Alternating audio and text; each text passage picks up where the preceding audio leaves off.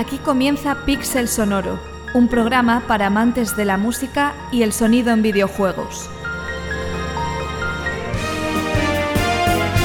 Junto a Iván García, iniciaremos un viaje por la historia de algunos de los títulos más icónicos, explorando sus mundos sonoros. Nos transportaremos a nuevas dimensiones musicales. Visitaremos cada uno de sus callejones, y aprenderemos de las mentes que han hecho del videojuego una nueva forma de composición. Si te apasiona este mundo, pulsa cualquier botón para comenzar. ¿Nos acompañas?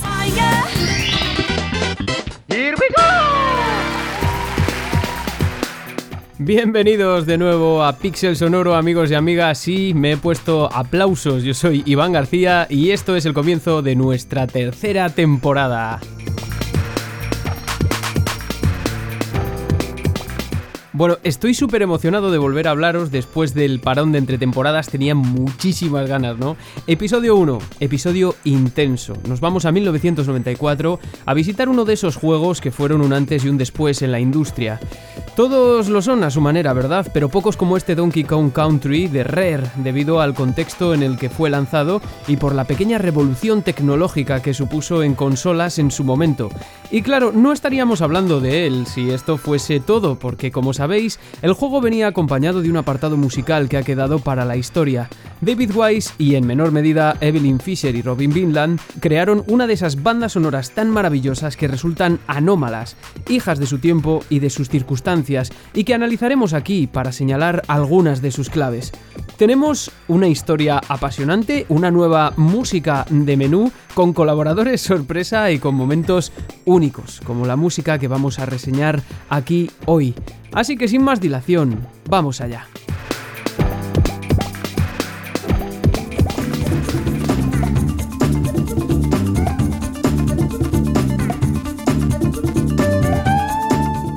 Empezamos este primer programa de la tercera temporada con música de Donkey Kong Country Returns, cuyos arreglistas, entre otros, fueron Kenji Yamamoto, Minako Hamanu y Masaru Tajima, nada menos.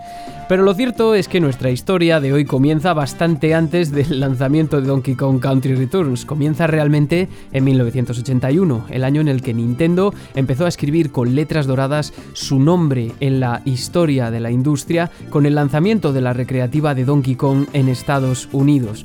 Un juego que encumbró a Nintendo, a Shigeru Miyamoto, en el que apareció por primera vez un tal Super Mario, todavía bajo el nombre de Jumpman, un juego que fue una piedra angular en la historia del género de plataformas por la introducción de una narrativa y que además fue uno de los primeros juegos en tener un diseño sonoro y musical a cargo de Yukio Kaneoka que buscaba dar coherencia a esa narrativa que proponía por rudimentaria que ésta fuese.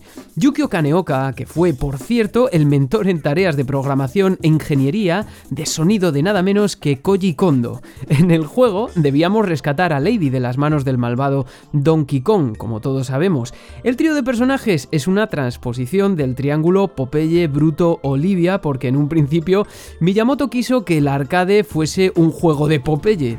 Ya os digo que el juego tiene una gran historia detrás. Si no la conocéis, os recomiendo que busquéis información al respecto. Pero nos interesa esa integración musical que rellenaba la textura narrativa, digamos, del juego. Y lo hacía a través de un estilo cohesionado, por ejemplo, otorgando al jugador diversos stingers musicales para varias situaciones.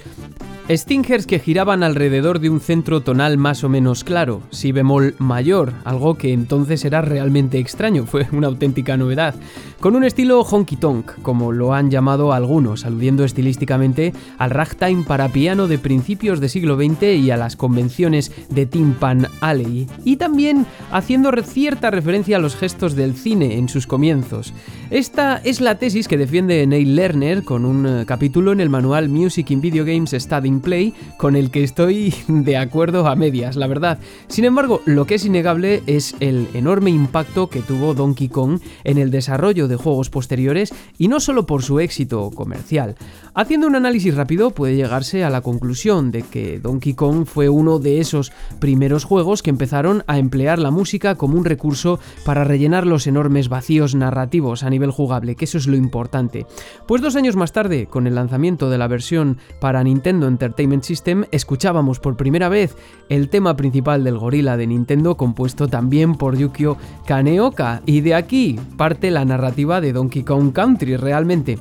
Con este precedente, no extraña el hecho de que Donkey Kong sea una de las figuras más importantes de la industria del videojuego. Y lo cierto es que tras dos secuelas un tanto discretas, el famoso gorila permaneció fuera de juego hasta el año 1994 en el que se lanzó Donkey Kong Country.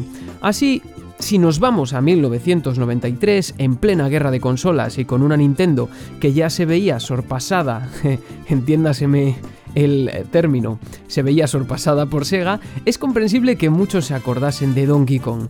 Y la historia de cómo volvió en medio de la guerra de consolas no solo es fascinante, sino que además creo que tiene sentido y es importante para interpretar la música de David Wise.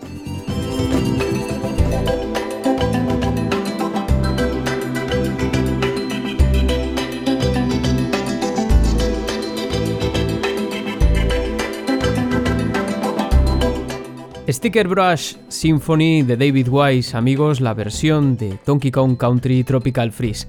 Vaya musicón, ¿verdad? Y esto es solo el comienzo. Bueno, nos situamos entonces en 1993, un año antes del lanzamiento de Donkey Kong Country aproximadamente.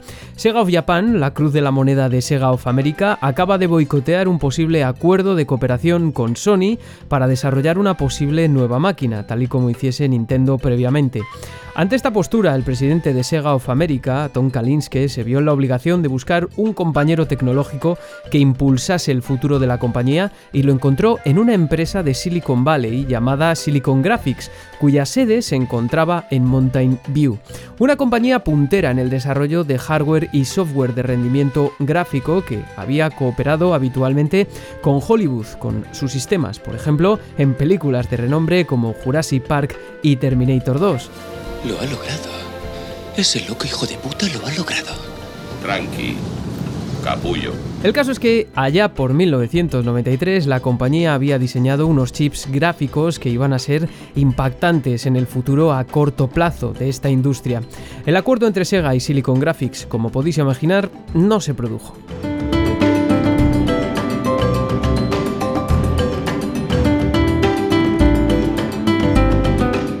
Esta tecnología había llegado, sin embargo, a manos de los hermanos Tim y Chris Stamper, fundadores de la compañía desarrolladora de software Rare, una de las pocas compañías británicas que desarrolló recurrentemente juegos para sistemas de Nintendo, algo relativamente extraño teniendo en cuenta que las consolas de sobremesa no impactaron de manera relevante en el mercado europeo hasta principios de los años 90. Pero los hermanos Stamper fueron pioneros, fueron de esos genios, al igual que sucedió alguna vez con Game Freak, que consiguieron hacer ingeniería inversa a Nintendo Entertainment System. No obstante, a principios de los 90, con el asentamiento de Super Nintendo en el mercado, como que empezaron a bajar el altísimo ritmo de desarrollo que habían tenido en años previos, quizá por agotamiento, según expresa, por ejemplo, Blake Hardis en ese maravilloso, esa maravillosa novela periodística que es Console Wars. Necesitaba los hermanos Stamper un impulso y lo encontraron cuando Tony Harman, director de desarrollo y adquisiciones de Nintendo, vio lo que estaban haciendo con la tecnología de Silicon Graphics.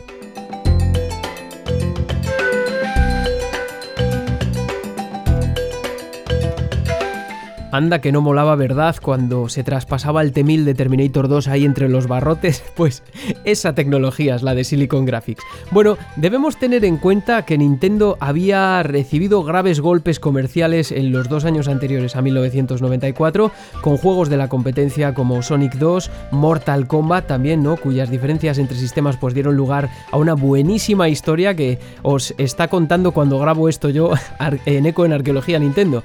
Y también sobre todo la tecnología de captura 2D que se había aplicado en Aladdin, que fue uno de esos juegos eh, insignia ¿no? de Sega para, para pelear en esta guerra. Y no es que Nintendo estuviese corta precisamente de grandes títulos para Super Nintendo, pero es cierto que en una época de alta competitividad comercial como esta, la compañía sintió la necesidad de contragolpear con otra renovación tecnológica.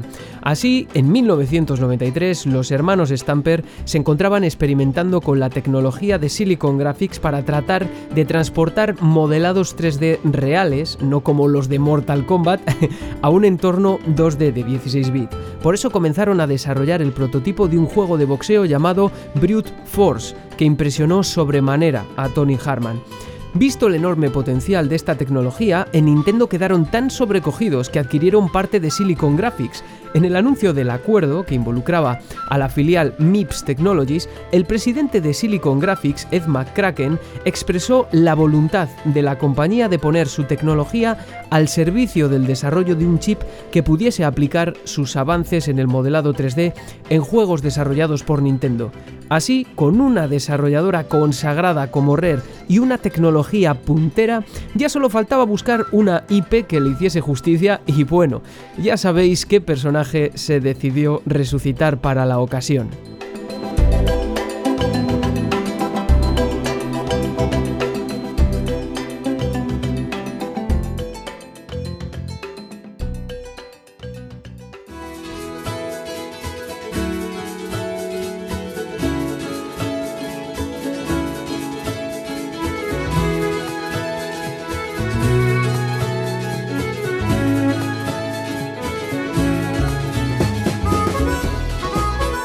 Y para el inicio de esta tercera temporada de Pixel Sonoro me he venido con uno de esos invitados hiperlustrosos con el que además colaboro muchísimo y que no me, no me puedo alegrar más de que esté aquí, aquí para hablar conmigo de Donkey Kong Country. Está Eneko Osaba de Arqueología Nintendo, un podcast que ya deberíais escuchar todos. ¿Qué tal estás, Neko? Bienvenido a la tercera temporada de Pixel Sonoro. Eh, bueno, encantado y muy, muy agradecido de verdad que, me hayas escogido a mí para, estrenar esta tercera temporada con ese logo tan bonito que tienes y, bueno, pues lo dicho, muy, muy agradecido y bueno, vamos a hablar un poco del Donkey Kong Country, venga. Me, encanta cómo Eneco finge que no hemos grabado todo esto ya. Ha sido nada, problemas técnicos, es, lo que... es lo que es lo que pasa cuando se hacen estas cosas. hay, que ser, hay que ser un buen actor. Es un buen actor a veces también. Hay una, hay una versión extendida de todo esto que, no, ha, permanecido aquí por, por problemas de conexión, pero, pero sí, sí, la ha habido, la ha habido. Bueno, eh, Eneco, nos vamos a 1994 contigo a que nos traslades al CES en el que se, eh, se, presentó Donkey Kong Country y nos hables de qué significa Donkey Kong Country, la tecnología de Silicon Graphics en este momento para Nintendo en relación a su competencia directa, Sega. Estamos ahí en plena guerra de consolas encarnizada. Eh, sí, efectivamente. Bueno, pues a ver, eh, el Donkey Kong Country supone un antes y un después realmente para, para Nintendo y para esa guerra de los 16 bits que estaba llevando contra Sega. Hay que recordar también que, digamos, la conceptualización del juego nació de una Nintendo que lo que quería era hacer frente a Aladdin. Quería hacer un juego con mejores gráficos que Aladdin. Entonces, bueno, habló con, con Rare y bueno, utilizando pues el, SGI que ya se estado explicando a lo largo del capítulo, pues bueno, vio que, aunque el SGI estaba pensado para la Nintendo 64, vio que podía emplearlo para juegos de Super Nintendo y aunque en un principio Nintendo estaba un poco escéptica, bueno, al final, después de ver algunas pruebas y demostraciones, pues Nintendo, digamos que se convenció de que con, con esa tecnología podían sacar un juego que realmente fuera absolutamente rompedor. Entonces, igual de rompedora que fue la presentación en, el CES, en el CES de junio de 1994, donde Nintendo fue con todo. Nintendo hizo una especie de teatrillo con eh, cuatro grandes nombres de la Nintendo de aquella época: Bruce Donaldson, Randy Pitcherman, Peter Main y George Harrison, que nada tiene que ver con, el Beatle. Eh, el caso es que eh, bueno, todos ellos eh, son pues, bueno, vicepresidente de ventas, director de ventas, ejecutivo, bueno, vicepresidente ejecutivo de marketing, eh, director de comunicaciones. Entonces, es gente que estaba en, todo este tema del marketing, sabían cómo vender el producto. Y lo que Nintendo hizo fue, conociendo su posición de ya de, que estaba en, en, la oposición, ya no era, digamos, la marca reina, pues lo que hizo fue una presentación en el CES muy poco Nintendo una presentación en la que lo vestió todo como una especie de conversación entre, entre estos cuatro personajes, en una especie de, de escenario ambientado como si fuera una jungla, y, bueno, una presentación con mucho humor, mucha autocrítica, mucho marketing también y ácido. Muchísimo ácido contra Sega. Y un momento en el que directamente eh, Peter Main dice, ahí están otra vez estos pesados. Y saca una escopeta y empieza a pegar unos tiros y de repente en una pantalla aparece un Sonic ensangrentado. ¿no? Y le dice a otro compañero, oye, pero ¿esto es a lo que os vais a dedicar ahora? ¿A matar hechizos voladores? Hay otra frase que a mí me encanta, eh, en la que Peter Main describe a la, competencia de una manera pues, que a mí me hace mucha gracia. Les llama directamente buitres borrachos. Eh, dice que la compañía, bueno, pues que hay un bando entero ahí fuera que no para de repetir que la tecnología actual está estancada y obsoleta, porque Nintendo lo que quería era hacer ver que los 16 bits todavía en, aquella época podían dar mucho de sí, y su argumento era el Donkey Kong Country. Yo creo que en ese momento también Nintendo se encontraba en una situación que le permitía, eh, digamos, actuar así, porque estaba completamente herida, estaba ya a la zaga de una Sega que se encontraba a la cabeza y que no supo mantener su liderato por diferentes razones.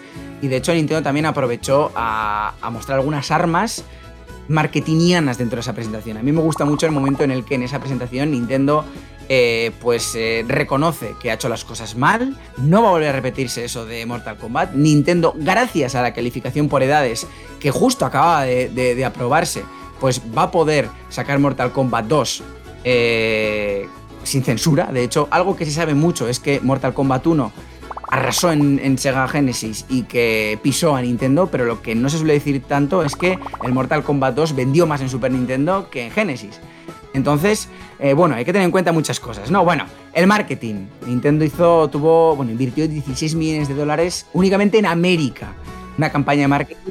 Ostras, qué pasada, es eh. Muchísimo unos anuncios completamente incisivos atacando a Nintendo, uy, Nintendo, atacando a Sega. Digamos que Donkey Kong Country salió a finales de noviembre y, por ejemplo en, Estados Unidos salió un día antes de lo que pues del estreno de Saturn. Y bueno, es que la PlayStation nació el 4 de diciembre eh, de ese mismo año, dos semanas después, también en Japón. O sea que la era de los 32 bits estaba ahí. Entonces Nintendo, con esa herramienta, lo que hizo fue atacar a Sega diciendo, oye, mira, este juegazo, eh, ¿dónde lo vais a encontrar? No lo vais a encontrar en Sega. No lo vais a encontrar en ninguna consola de CDs. No vais a necesitar ningún periférico extra para poder ejecutar este juego, ¿no? En clara alusión al 32X. Y todo esto se puede leer en los anuncios de televisión. Here we are today on our way to Redmond, Washington to take an exclusive insider's look at Nintendo's new revolutionary yet unreleased game, Donkey Kong Country. Where do they get a load of us? You better reserve this game before November 21st, because that's when it comes out in the stores. I already got mine.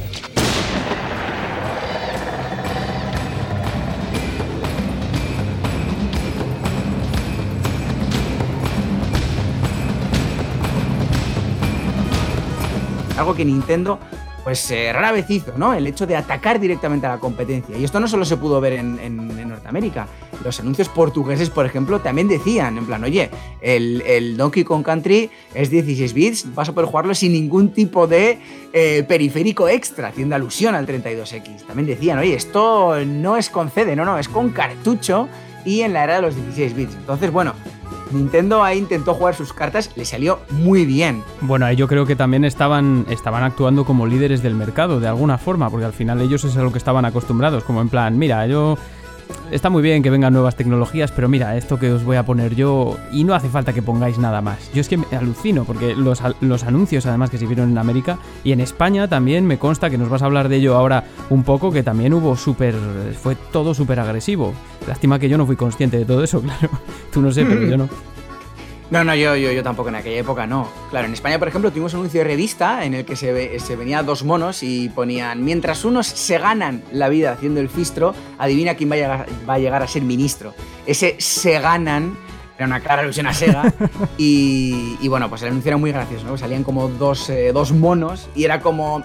Mira, era una manera de decir, mira, hay gente que está haciendo el mono, Sega, evidentemente, con tanto 32X y nuevas consolas tal y cual. Pero mira, aquí tenemos nuestro mono, nuestro Donkey Kong, que va a llegar a ser ministro, ¿vale? Y encima hacían alusión a, Chiquito la Calzada, que en aquella época en España era, bueno, o sea, era un, era un furor total. Respecto a la elección, pues mira, y le fue bien, de hecho, hay una anécdota con Hobby Consolas y es que Sonia Herranz, que llegó a ser directora de, de Nintendo Acción años después, no le dejaron ponerle un 10 al Donkey Kong Country en hobby, en consolas. No le dejaron porque, porque decían que. Es difícil, ¿eh? Es difícil el juego. Me, lo he pasado yo y tiene el control muy preciso, pero hostia. no, no, pero... Madre mía, si no es por los rebobinamientos estos del de, Switch, yo creo que no lo paso. Pues, el, tema es que... Sigue, por favor, que te he, te he cortado, El, tema es que si no le dejaron poner un 10 era por, por lo que vendría después. Dijeron, oye, si le pones un 10 a este, a los que vengan después, ¿qué le vas a poner? ¿no? Entonces era como, no le dejaron ponerle un 10. Eh, bueno, Donkey Kong Country fue el juego más rápidamente vendido de la época. Vendió un millón de cartuchos en dos semanas en Estados Unidos. Eh, en total ha vendido unos 9,3 millones de juegos, más o menos. Y aquí algo muy curioso que tampoco se suele decir mucho, el hecho de que sí, efectivamente, la prensa abrazó el juego, eh, las notas casi siempre fueron superiores al 9, pero retrospectivamente el juego ha sido criticado negativamente años después, eh, además por, medios como, Vice o como GameSpy, eh, lo tildan como uno de los juegos más sobrevalorados de la historia. Eh, IGN o US Gamers, que también son dos grandes medios de, comunicación, dijeron que el Donkey Kong Country, a posteriori, pues como que se ha criticado el primar los gráficos sobre la jugabilidad. Eh, que es como que se sobrepuso el estilo a la sustancia. Y por ejemplo, en US Gamer, lo que decían era que no era justificable el hecho de que cinco años después del estreno de la Super Nintendo hubiera, pues el Donkey Kong Country tuviera un gameplay que era evidentemente inferior a juegos de lanzamiento como el Super Mario World. O sea que a día de hoy todos eh, alabamos el Donkey Kong Country, pero hay que tener en cuenta que años después del lanzamiento, en el 2000, 2005, se empezó a criticar eh, como un juego absolutamente sobrevalorado, como entre comillas una víctima de la época, ¿no? Que en la época eh, fue un furor total, sobre todo por el tema de los gráficos, pero que empezabas a rascar y decías, oye, cuidado, ¿eh? Que, bueno, no es tanto como, como lo pintan. Pero yo creo que podemos estar... Podemos estar de acuerdo en Eco de todas formas en que es un es un juego que marcó un antes y un después, sobre todo para Nintendo y también a nivel popular al final, porque se ha quedado todo ahí, ya no tanto los gráficos, sino además lo que nos interesa aquí en Pixel Sonoro, la música ha permanecido para la posteridad, sobre todo, incluso por encima de otros juegos buque insignia de Super Nintendo que salieron a lo largo de esos años, ¿no? Entonces yo creo que por ese lado... Bueno, vale, puede ser que le critiquen algunas cosas, pero en mi opinión, por lo menos que me lo he pasado hace poco, además, se le puede dar un pase. Es cierto que no es tan bueno como otros, pero, pero, pero oye, mira, los, monetes se veían muy majos, así hechos en 3D también, que eso es, es importante. Em, pues, ¿qué te iba a decir, Eneco? Ya más o menos. Yo creo que te he dejado explicarte ahora sí en esta, en esta toma B que hemos hecho entre, entre tú y yo. ¿Hay algo más que nos quieras añadir? Eh, no, no, eh, nada más. Lo que tú dices, que aunque el juego no sea, eh, digamos, a día de hoy en cuanto al gameplay y tal, igual no lo colocas entre los 5 mejores, 10 mejores juegos de, Nintendo de la historia, pero yo creo que en cuanto a impacto y en cuanto a lo que supuso el antes y después, yo creo que es absolutamente indiscutible que tiene que estar en el top de los top en la historia de Nintendo. Y ya está. Bueno, una, referencia musical, es una absoluta fricada. Y es que la presentación del CES, la presentación del CES, eh, yo, no, yo no he sido capaz de, verla en internet ni, de ver imágenes. No, no la hay, no la hay, no la hay. Pero se puede leer íntegra, se puede leer íntegra en el libro Console Wars de Blake Harris, en el capítulo 60, que se llama Los Reyes de la Selva. Y tú quieres estar, bueno, a ti que te encanta la música y que la música es tu vida, eh, ¿te has fijado que en el capítulo 61 hacen una referencia musical eh, que a mí me encanta? Es, igual es que hace mucho que no me he leído. Hace, mucho que no. Ya el, libro me lo leí hace tiempo, ya. Ya me lo leí hace tiempo, ya no me acuerdo de nada. Y te diré una cosa: la música es vida, pero también te mata. Ah, también, ¿Cuál es, cuál es la, ¿Cuál es la referencia? el capítulo 61 se llama Y entonces quedaron tres, o en, inglés And Then There Were Three, que es eh, el título de, uno de los discos más influyentes de Genesis. El momento en el que Steve Jack les abandona y ya se quedan solo tres: eh, Tony Banks, Mike Rudy Phil Collins. Y bueno, pues en el 78 sacaron ese disco que, se llama así. entonces quedaron tres. Y es una clara referencia. O sea, no es que haya algo más que se llama así, no, es una clara referencia. Y a mí me encanta Genesis, es uno de mis grupos favoritos y me flipa en colores. Y cuando lo vi dije, ah, mira, pero. pues claro que sí, eso, eso o sea, y, de los míos también. ¿eh? Yo la verdad es que he tirado grandes momentos escuchando también a Phil Collins, a esta gente a Genesis y, en solitario, da igual, lo que sea. Eh, en fin, por, esto, por estas cosas te traigo aquí, en Eco, que le haces el programa a uno. Muchísimas gracias por haber estado en Pixel Sonoro y yo creo que ya la siguiente nos vamos a ver en Arqueología Nintendo. Y ya, bueno, que te escucha la eh, gente que estás tratando este tema, justo ahora, más o menos, estás por estos años, pero dentro de poco otra, otra, cosa, otra cosa vendrá. Eh, muchísimas gracias por venir a Pixel Sonoro, en Eco, amigo. Bueno, muchísimas gracias a ti. Como dices, dentro de unos. En abril, seguramente, te pases por Arqueología Nintendo para hablar de la Link to the Past. O sea que, no es moco de pavo tampoco, ¿eh? eh así que bueno, sí. Nos, vemos, en la, uy, nos vemos en la podcastfera y seguimos hablando. Y, bueno, muchísimas gracias de verdad por haberme invitado. Para mí es todo un honor estar aquí estrenando la tercera temporada de, uno, de mis, de uno de mis podcasts favoritos, sin ninguna duda.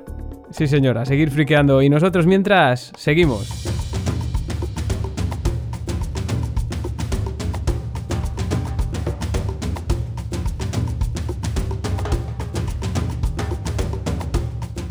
Querido oyente, sigues en Pixel Sonoro y esto que estás escuchando es Mangrove Cove de Donkey Kong Country Tropical Freeze.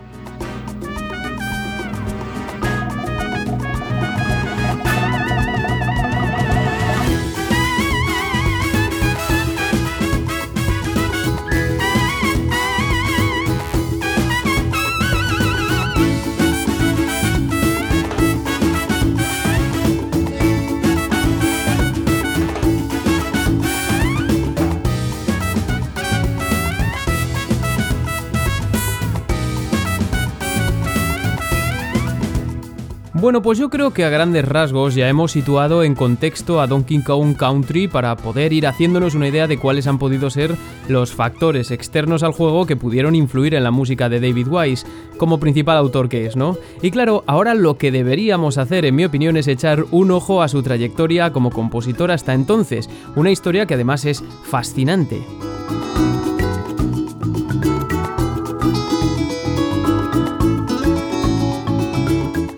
David Wise es actualmente uno de los mayores referentes de la música para productos de entretenimiento videolúdico y a nivel histórico una de las figuras clave sin duda alguna. Nacido en Colville, Reino Unido, en el año 1967, David Wise comenzó a interesarse por la música a los 8 años de edad, cuando su hermano mayor inició sus clases de piano. Sin embargo, Wise tuvo que esperar dos años más para empezar él mismo con las clases por imperativo familiar. Wise se describe a sí mismo como un niño impaciente cuyo hambre de aprendizaje le llevaba a menudo a tratar de tocar de oído la música que escuchaba. Aparte del piano, también aprendió a tocar la trompeta y se hizo músico de banda de metales, como aquí un servidor. bueno, más tarde, a los 14 años de edad, con su primer trabajo, consiguió ahorrar algo de dinero para adquirir una batería, y dos años más tarde comenzó también a tocar en una banda de punk. Wise destaca que no tuvo una educación musical formal, como suele pasar a menudo en este mundillo de la música de los videojuegos, por extraño que parezca, y que los únicos estudios que consiguió en música fueron los que le otorgaron sus lecciones de piano, logrando superar 5 de los 8 cursos de la Royal School of Music.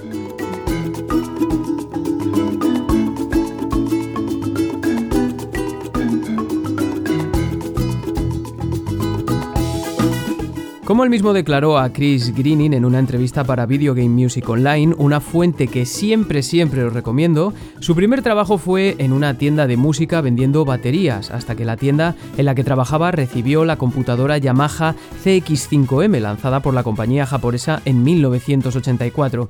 Su compatibilidad con el sistema MSX permitía añadir al estándar un módulo de sintetización FM de 8 voces que al menos en la segunda revisión del modelo contenía entrada y salida de datos MIDI para cualquier dispositivo, que eso es era como la bomba, ¿no?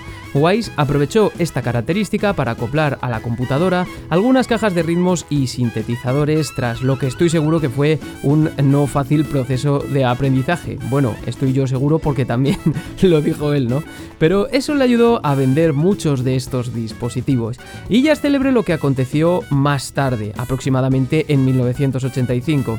Un día entraron en la tienda a que no sabéis quién. Bueno, pues fueron los hermanos Tim y Chris Stamper de Rare, quienes le pidieron que les entregase pues una demo con algunas muestras después de haber oído algunas de sus composiciones. Y bueno, quedaron tan sorprendidos que así es como le fue ofrecido un trabajo en Rare como compositor, un puesto que comenzó a desempeñar en 1985 como freelance y en solitario hasta aproximadamente 1994 en que fue oficialmente contratado como músico interino por Rare.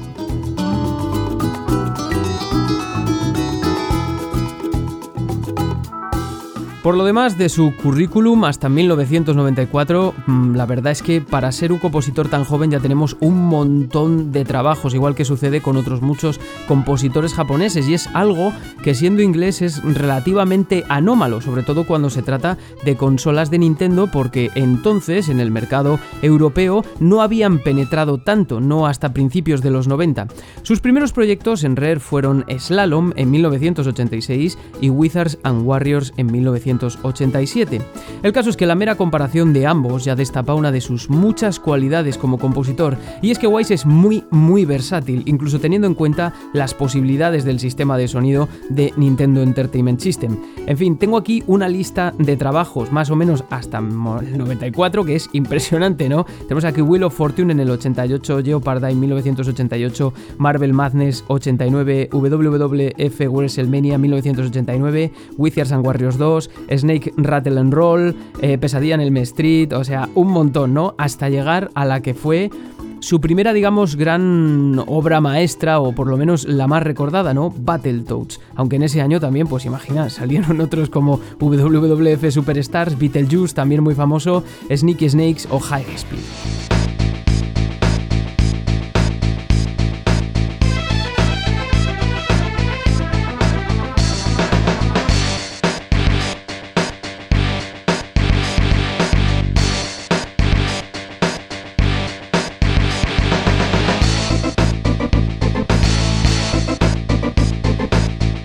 Estamos en Pixel Sonoro escuchando la música de Battletoads in Battle Maniacs, en concreto el tema del Stage 1, Ragnarok Canyon. Y es que bueno, todos estos títulos que he leído anteriormente, yo os aseguro que me he dejado unos cuantos, fueron lanzados en una horquilla de tiempo de tan solo 5 años. Esto quiere decir que Wise pues interiorizó sobremanera el proceso que seguía tanto para componer como para transformar los temas o portarlos a plataformas como arcade, Game Boy y NES sobre todo. Tengamos en cuenta que Wise venía trabajando con los sintetizadores más avanzados de su tiempo, o algunos de los que más, y componiendo con una interfaz de mucha calidad.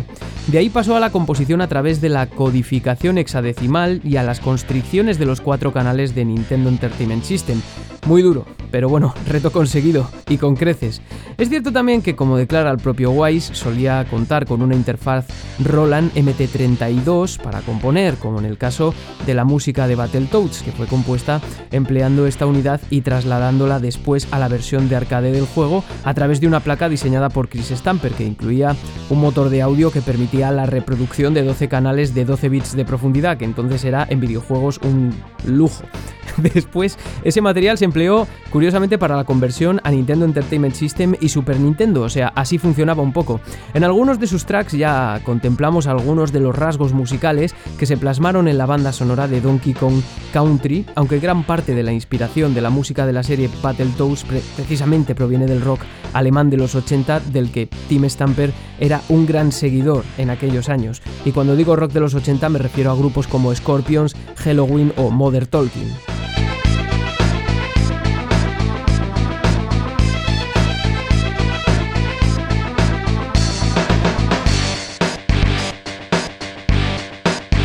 De igual forma, si nos fijamos en los siguientes años, aproximadamente desde 1992 a 1996, el ritmo de composiciones baja de manera muy destacada debido a los cambios en los flujos de trabajo que vinieron con la llegada de Super Nintendo, una consola con altas capacidades en el apartado musical, pero con la que era difícil, o al menos más difícil trabajar, sobre todo si lo comparamos a Nintendo Entertainment System.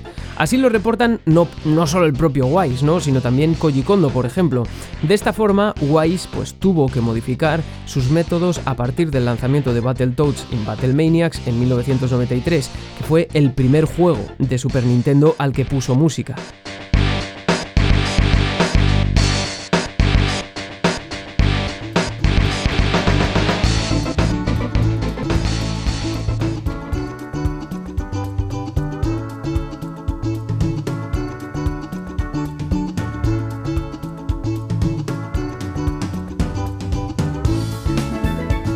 Y como hemos dicho, cuando Wise fue solicitado para enviar una primera demo para acceder al puesto de compositor de Donkey Kong Country, el compositor todavía era freelance.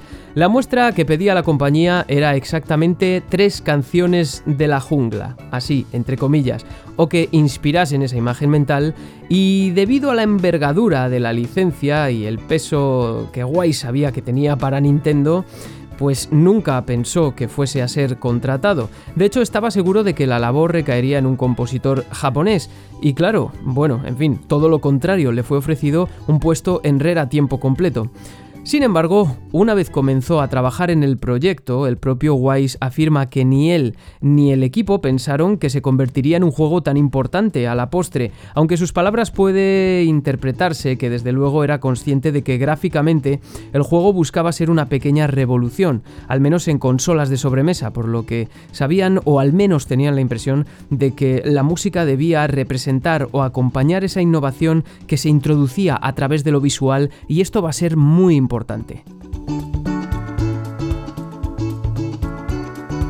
sobre las influencias de la música de Donkey Kong, el compositor afirma que por entonces no escuchaba mucha música de videojuegos, a excepción de la obra de Koji Kondo para juegos míticos como Super Mario y The Legend of Zelda ya por entonces, y bueno, sin concretar los títulos, y eh, la música también del videojuego Plock, compuesta por los famosos Tim y Geoff Folin. Eh, Tim Folin que, en fin, repasáis un montón de testimonios de compositores y os dais cuenta de que ha sido terriblemente importante en Europa, ¿no? Y también comenta que le influyeron el dance y el rock de los 80, así como muy, muy importante las bandas sonoras compuestas con sintetizadores de películas de los años 80, por lo que Vangelis, por supuesto, fue una de sus principales inspiraciones, pero también menciona a Jean-Michel Jarre y a Gary Newman, sobre todo en lo referente a los temas ambientales. Y esto no es baladí porque son algunos de los artistas más famosos de la música electrónica de los años 80 e imitarlos, imaginados con las posibilidades de Super Nintendo, por muy puntera que fuese en el territorio de las consolas de sobremesa, era algo que yo creo que encajaba con el carácter vanguardista, entre comillas, se me entienda, que perseguía el apartado gráfico. Esta era la consigna, en cierto modo, yo lo pienso así, transgredir las barreras de lo que era pensable en Super Nintendo. Todo un desafío, en cualquier caso, pero antes de empezar a abordar algunos tracks de la banda sonora y algunos de las, algunas de las claves de las que yo me he dado cuenta en estas semanas de leer acerca de ello, ya os digo, ha sido, bueno, eh, está todo como muy comprimido, pero la verdad es que hay mucho que leer de Donkey Kong Country y de Wise en general, y, y eso que solo estamos atendiendo a una parte de su vida. Pero yo creo que antes que de examinar cualquiera de estas cosas, habría que saber un poco acerca de las capacidades de Super Nintendo en plan resumido, ¿no? Y es algo que todavía no hemos hecho aquí en Pixel Sonoro y que precisamente yo quería comenzar esta temporada con eso porque es muy importante en la historia de los videojuegos y porque sé que, que a muchos también os gustaría eh, escuchar hablar sobre este tipo de cuestiones y por eso, ya que hemos tenido aquí a mi querido amigo Eneco de Arqueología Nintendo, he rescatado un audio que le mandé hace muchísimos programas ya de arqueología Nintendo que hablaba precisamente del cerebro, del cerebro de la bestia, ese era el título del episodio y donde yo más o menos resumía algunas de las características de este sistema tan mítico.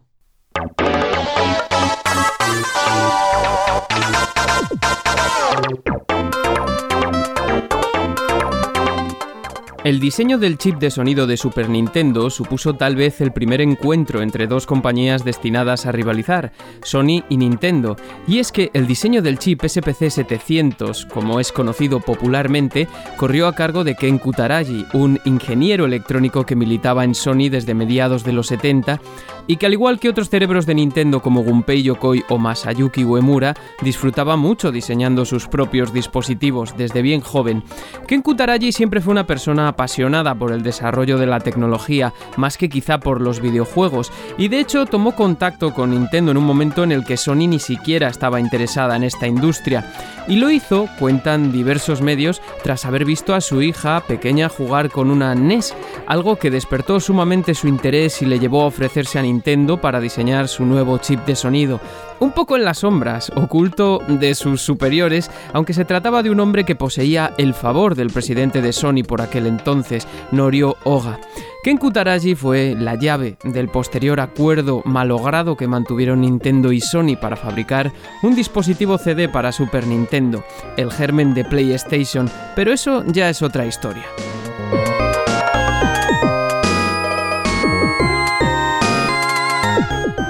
Pero ya entrando en el chip de sonido en cuestión, no se exagera nada si se dice que fue un chip muy avanzado para su tiempo, puesto que funcionaba bajo principios similares a las tarjetas de sonido Wavetable más modernas, que reproducía sonido a partir de samples a lo largo de sus ocho canales. Vale, ¿y cómo funciona entonces el chip de sonido? Pues para empezar hay que aclarar que aunque se conozca típicamente como SPC 700, el chip de sonido de Super Nintendo tuvo varios componentes.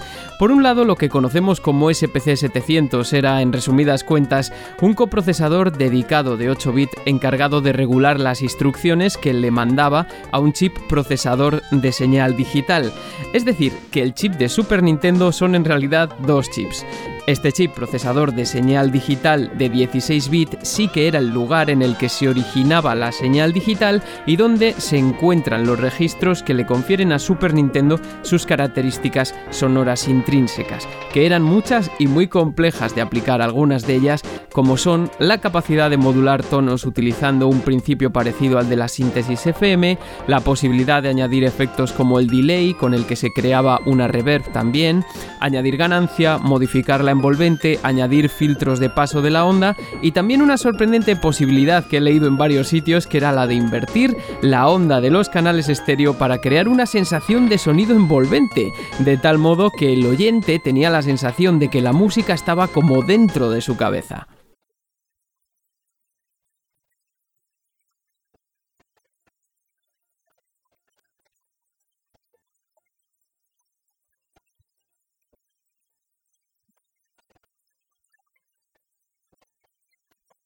Si lo que acabas de oír es silencio, es que estás escuchando este programa en mono. Y este es quizá el problema de este uso, que cuando juntas dos ondas en posición invertida, estas se cancelan. Y esto era algo que había que arreglar también, y de ahí la importancia de poder elegir sonido estéreo mono que incorporaban muchos juegos. Como vemos, había muchas funciones en los registros del DSP, de ese chip, que requirieron de tiempo y experiencia para dar lugar a algunas de las bandas sonoras más notables de su tiempo.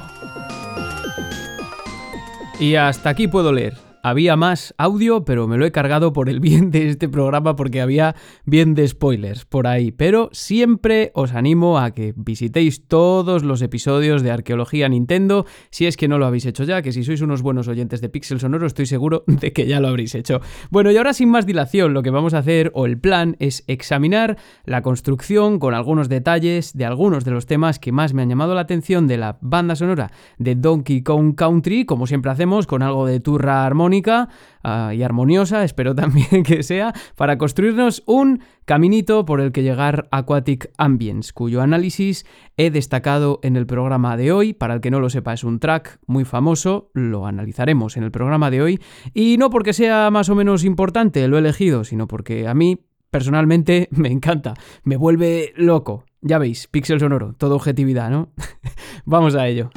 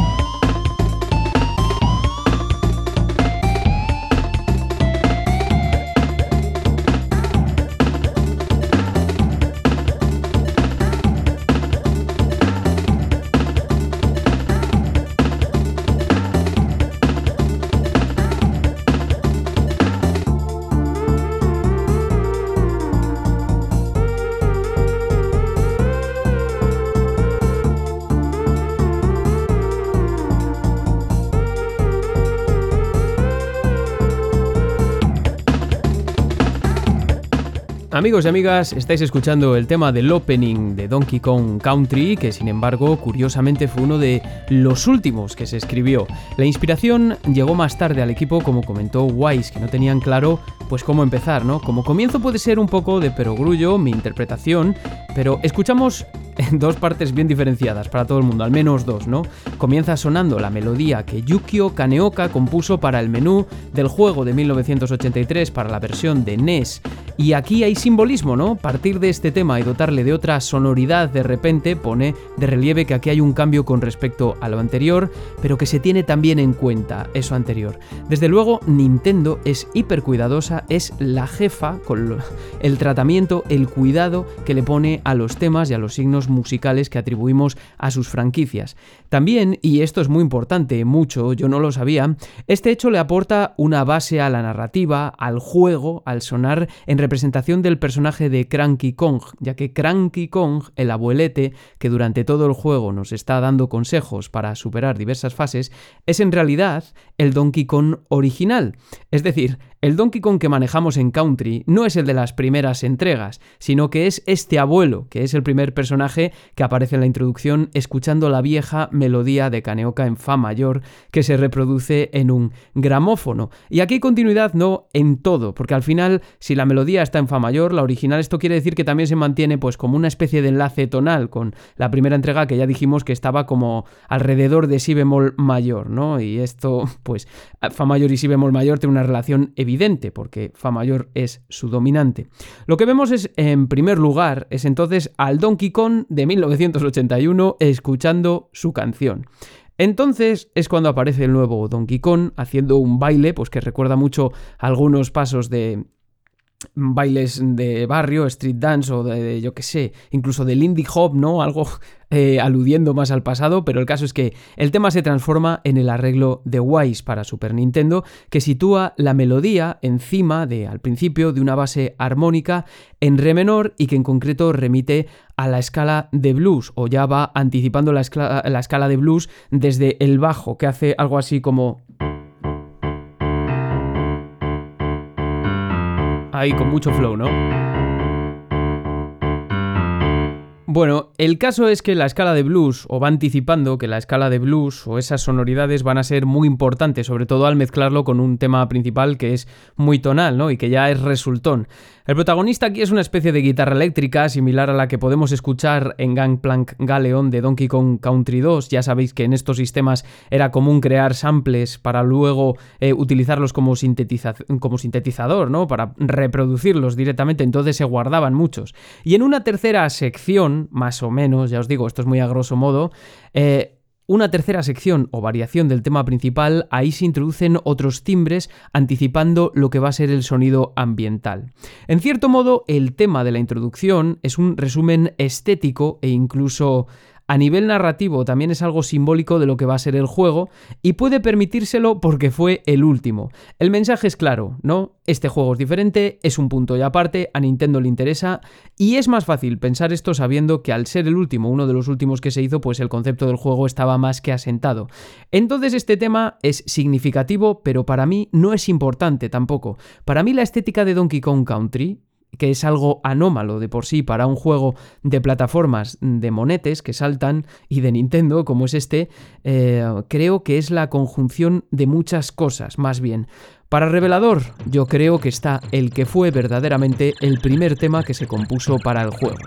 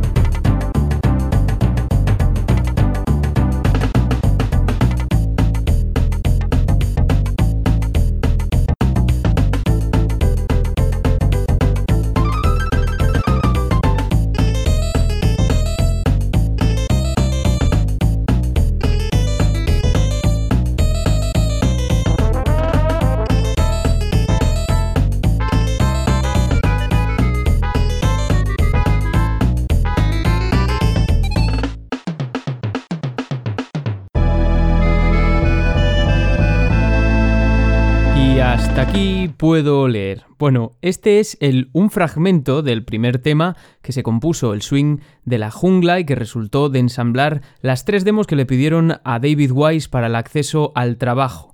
Esas de las que hablamos antes, o sea, esto es la leche, ¿no? Por eso eh, se aprecian por lo menos dos partes, claramente dos secciones, y una más si tenemos en cuenta el cambio que se produce en este fragmento que hemos estado escuchando, de la introducción de los tambores a la aparición del del swing, ¿no? No obstante, sabemos que es el primero que se hizo y el que le dio su entidad a todo el proyecto y como decía, pues es algo relativamente anómalo. Lo vamos a escuchar mejor cuando pongamos la segunda parte. Esta solo es la primera. Hay una parte asimilable a lo que podíamos pensar que es la estética de un juego de Nintendo con la preponderancia de las percusiones, el pum tucutum tucutum tutum basado en clichés realmente de lo que es representar la jungla a través de la música, ¿no? Vamos a ver a lo largo del, episodio que el paisaje en Donkey Kong Country es muy importante, lo es todo, yo diría. Por otro lado, este primer track, esta primera sección, introduce ya sonoridades que rompen con lo que hemos escuchado hasta ahora, generalmente representado en esa mística que se cuela aquí a través de las sonoridades New Age ambientales, en el tipo de samples, en el tipo de acordes y todo ello en conjunción con el toque que le aporta esto, ¿no? La escala de blues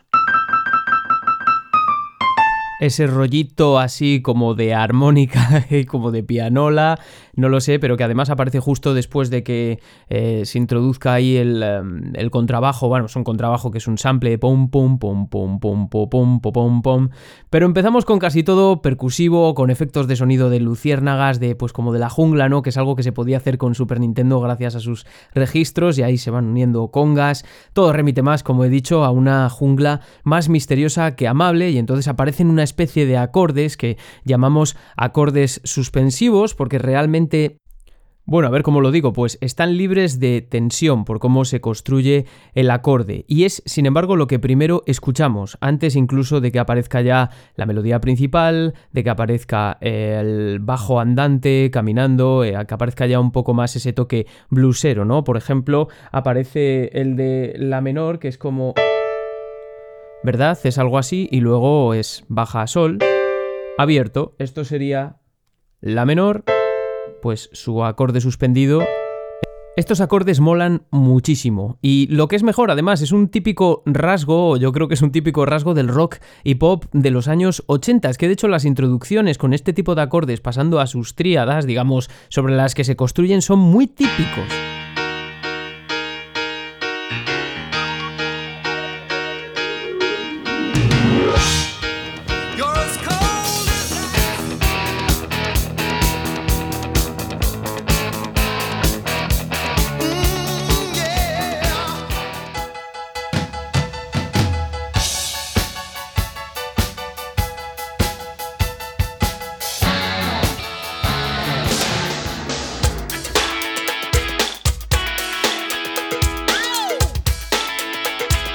Bueno, ya que Neko hablaba de Génesis,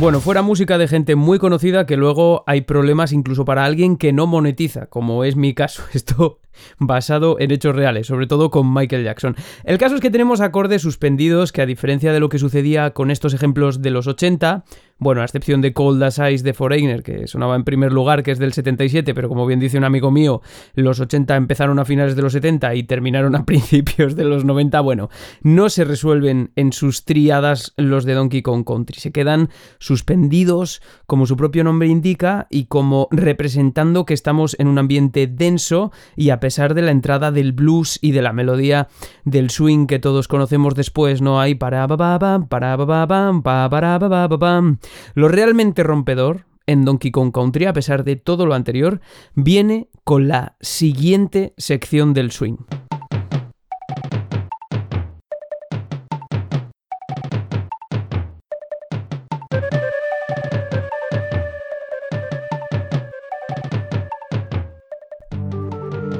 Lo primero que llama la atención es que desaparece el swing, el jazz, el blues, todo fuera y cambio radical, ¿no? como que el ambiente le empieza a ganar la partida a la representación del avatar.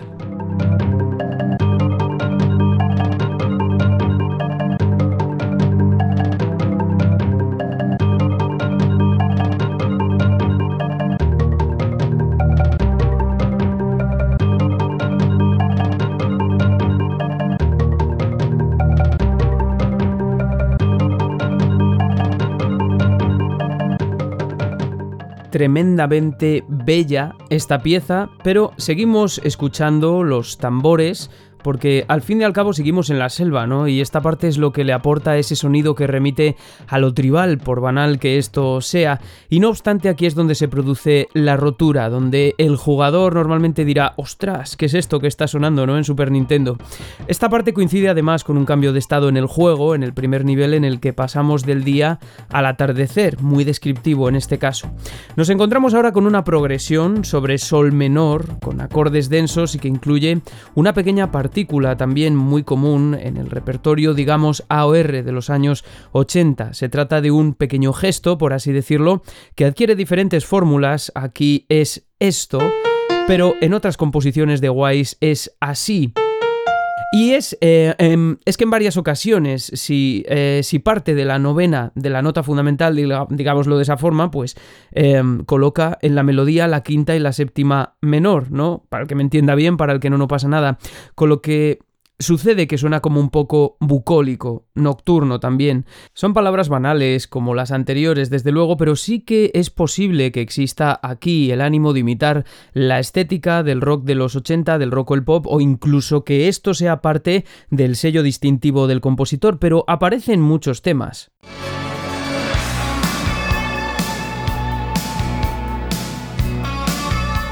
Esto es Cutting Crew, pero también lo tenemos en Journey, por ejemplo que me flipa Journey, por cierto. Ahí. Y también en White Snake.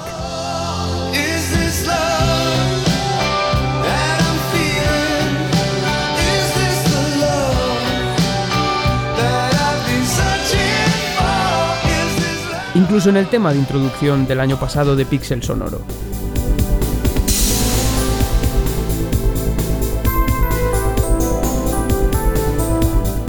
El evidente componente New Age ambiental de este fragmento puede darnos pie también a pensar que fue el que definió la estética de todo el título y de numerosos juegos de la saga porque fue uno de los primeros materiales en entregarse, es lo que sabemos. Además, hilando un poco más fino, se trata de una especie de transporte, al menos a nivel armónico de Aquatic Ambience, en realidad. De hecho, por cosas que diremos después cuando analicemos Aquatic Ambience, me parece una sección más plausible para un ambiente acuático o para el anochecer, en este caso, ¿no? Por eso se ha seleccionado en esa parte. Y no será el único tema.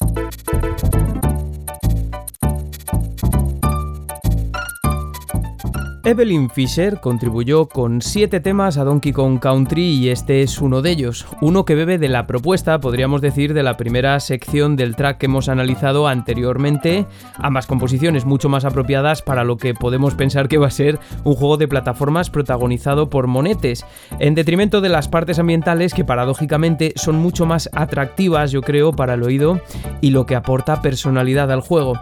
El tema del mapa es este, de nombre Simian Sig, que es estamos escuchando y que también emplea la escala de blues sobre una composición que juega un poquito también flirtea con la estructura del blues, aunque no nos acaba de dar esa concesión, al menos a nivel armónico, con la forma blues, quiero decir, donde esta vez parece que podemos determinar entre otras lecturas que el La pues es mayor y no menor, lo cual concuerda mucho más con el espíritu heredado de otros juegos de plataformas de Nintendo, sobre todo Super Mario, que a buen seguro fue una inspiración, aunque como hemos escuchado en el fragmento anterior, sin duda el, el caso de Donkey Kong Country es toda una rotura de esquemas. En este sentido, el blues también o esas ramalazos del blues adquieren un componente macarra que pone de relieve el talante del personaje, de alguna forma, aunque todo es como muchísimo más complejo, ¿no? También se podrían hacer muchas lecturas de la primera parte del tema anterior, del swing de la jungla, pero el caso es que se amolda en este, en este momento a la sección del mapa que está fuera de los ambientes que se describen durante los niveles.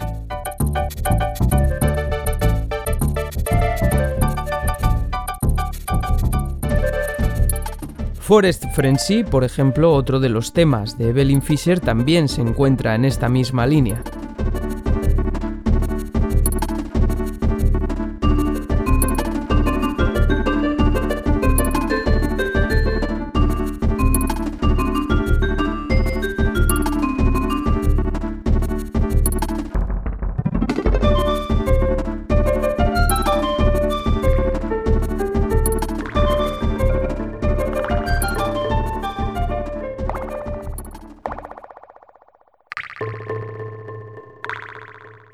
Y fijaos en este Cape Dweller Concert que estamos escuchando ahora y en esos elementos que oíamos tan extraños en este punto, ¿no? Las gotitas, que por cierto es un sonido incorporado a la música, es parte del track, entonces funciona como efecto de sonido, pero realmente no se trata de un efecto aplicado a las acciones del jugador o a las respuestas del motor. En un capítulo de un libro bastante interesante titulado Engagement, Immersion and Presence: The Role of Audio Interactivity in Location Aware Sound Design, Natasha Patterson y Fionuala Conway indican que la reverberación es uno de los mejores indicativos que existen para comprender el espacio en el que nos situamos, aunque se trate de una representación virtual de ese espacio. Y esto es lo interesante, ¿no?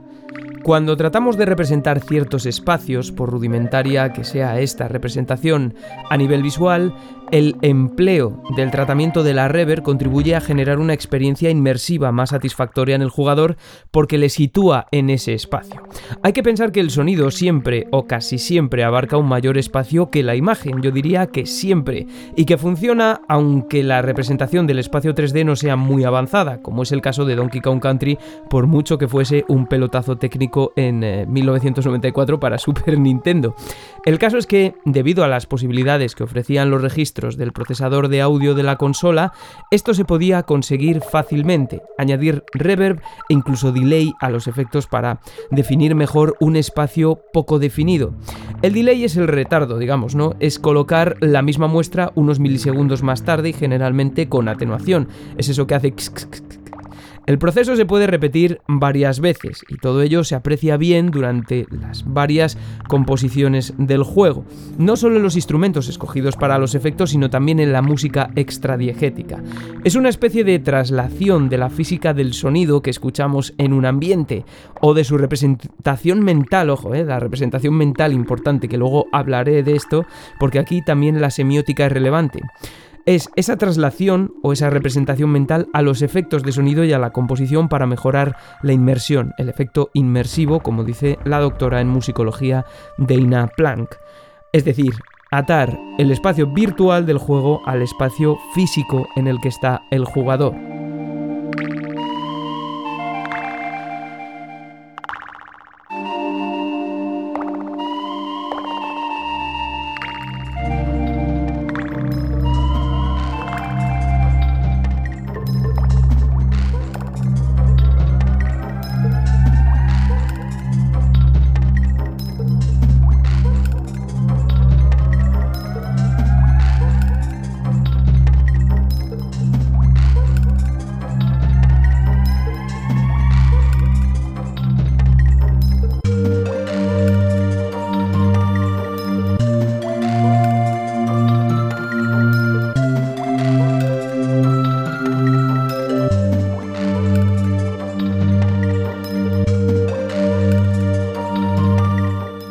Encontramos junto en este Life in the Mines, otro de los temas de Wise, una composición en re menor natural que guarda mucha relación también con el interludio del swing de la jungla. Es de nuevo una especie de transporte de ese tema, curiosamente, ¿no?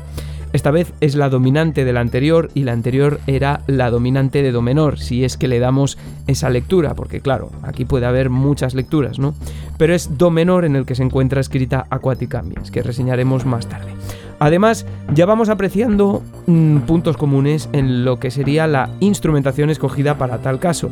No deja lugar a pensar que no existe una interconexión entre estos temas. Sería especular, pero bueno, eh, también sería razonable pensarlo y hay por tanto, o podríamos decir que hay una voluntad patente de dotar de coherencia a la escasa narratividad que propone el juego, al menos desde un punto de vista musical. Además, generalmente un oyente, digamos, medianamente avezado, creo que es capaz de distinguir medianamente bien también qué manos han compuesto qué temas, y esto no es baladí porque nos aporta información sobre qué sello, qué huella dejó cada compositor, compositora también, en su caso, en el juego.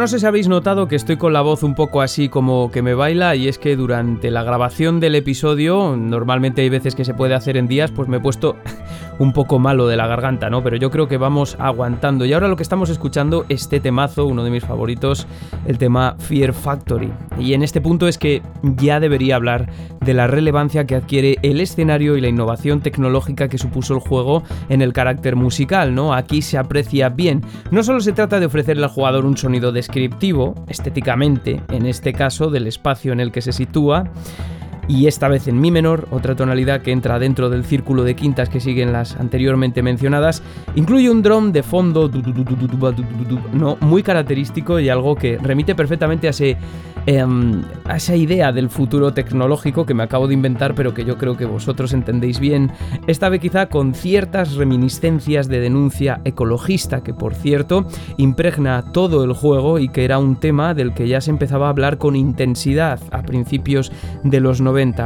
Además creo que auditivamente y fuera de todo análisis, el tema B de este track muestra algunos de los elementos que caracterizan también Aquatic Ambience. Desde luego aporta coherencia al total de la banda sonora y es, por cierto, como he dicho antes, uno de mis favoritos.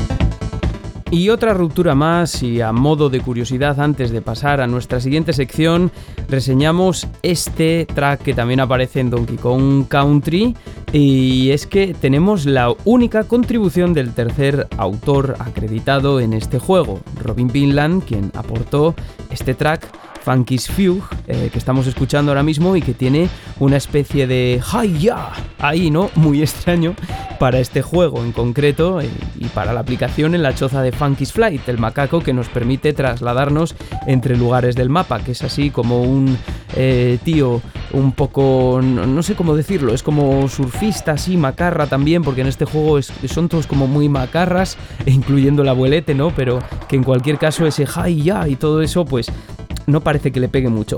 Esto es porque el tema tiene una historia interesante. Esto es porque el tema fue creado originalmente para Killer Instinct, el juego de peleas famosísimo que todos conoceréis y que si no conocéis, pues os animo a descubrirlo, que salió en ese año mismo 1994 y cuya música corrió a cargo precisamente de Robin Vinland. El tema fue diseñado originalmente para Killer Instinct y se empleó en un vídeo de demostración de progreso de Killer Instinct. Esta es la mezcla original.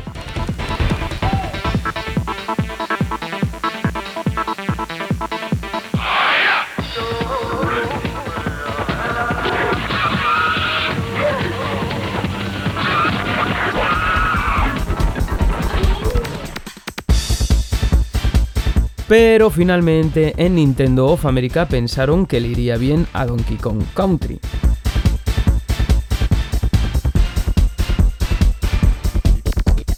También maravillosa la música de Killer Instinct que corrió a cargo de Robin Vinland y de Grime Norgate, que no lo he dicho antes. Bueno, no sé qué pensaréis vosotros, pero a mí me saca un poco de la estética general del juego, aunque casa muy bien dentro de lo que sería la parte que representa la tecnología, así entre comillas, en Donkey Kong Country. Y no obstante, eh, ya sabéis que como siempre, vuestros comentarios son más que bienvenidos. Y ahora permitidme que os presente la nueva sección de Pixel Sonoro para este año.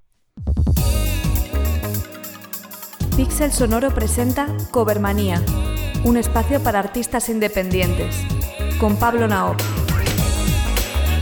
Y una de las novedades de este año para Pixel Sonoro, tercera temporada, estrenamos sección Covermanía con el mejor en esto de los artistas independientes, de los covers, de las versiones, que es mi amigo desde México, Pablo Naop de Megamixtape. Bienvenido a Pixel Sonoro, Pablo, y gracias por, por hacerte cargo de esta, de esta pequeña sección.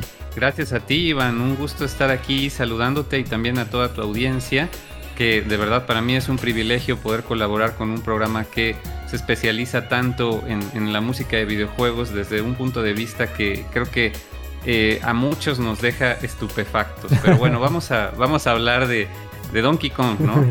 Sí, y de David Wise. Bueno, antes que nada, claro que Pablo, pues lo que va a hacer durante esta temporada 3, durante este año, es eh, venir de vez en cuando y traernos covers y esta vez pues yo creo que nos vas a hablar de David Wise, nos vas a traer un cover que yo ya lo he escuchado evidentemente que es, es una pasada, pero además quiero que me cuentes la historia detrás del cover y, me presentes el cover, Pablo.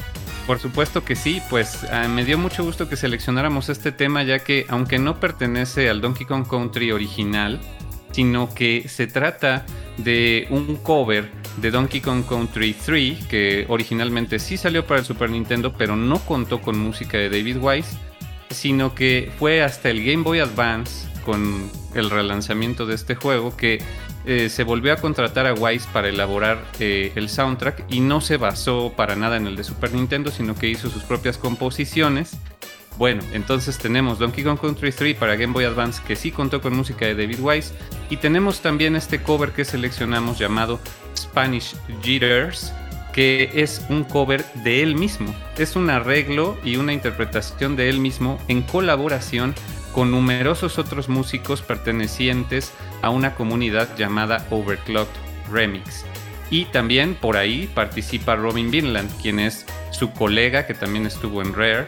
Él eh, es trompetista y, a la fecha sigue trabajando con Rare y con Microsoft entonces esos dos grandes hicieron un arreglo en colaboración con una comunidad de internet que se dedica precisamente a catalogar y difundir los covers de música de videojuegos desde 1999. Vamos, que para ti esto es, la, leche.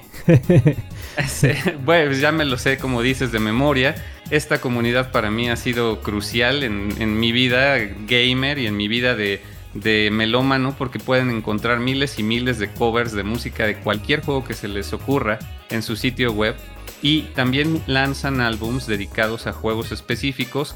Ya tienen un álbum de, cada uno de los Donkey Kong Country y en el caso de este de, de Donkey Kong Country 3 tienen un álbum de cinco discos donde en el que está dedicado a la versión de Game Boy Advance, pues Wise Ustedes pueden ver en el sitio web del álbum incluso los comentarios de Wise sobre este temazo de Spanish Jitters que él justamente hace la mezcla de, la intervención de todos estos artistas en, que tocan diferentes instrumentos en algo que, realmente a lo mejor se puede sentir un poco disconexo, pero el resultado es muy disfrutable y muy, este, y muy wise, digamos, ¿no?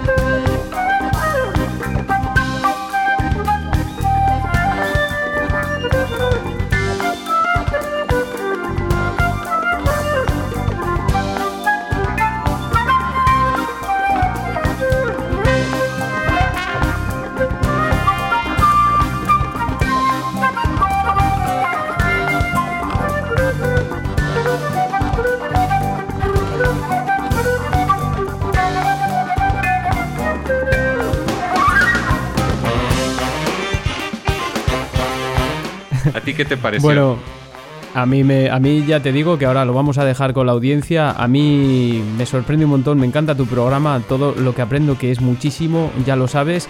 Así que nos vamos a ir con Spanish Eaters eh, y Pablo, te veo la próxima vez.